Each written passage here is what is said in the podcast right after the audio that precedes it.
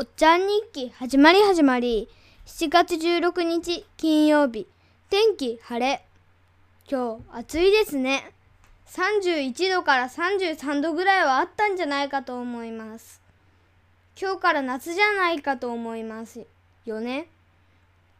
あと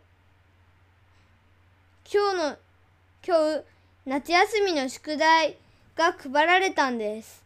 夏休みの宿題は読書感想文と自由研究と初中見舞いと e ライブラリーとオリンピックを見て感想を書くのと動画を見て感想を書くのとドリルを書くのです。結構多いですよね。熱中症にならないように水分をとってください。これで終わりです。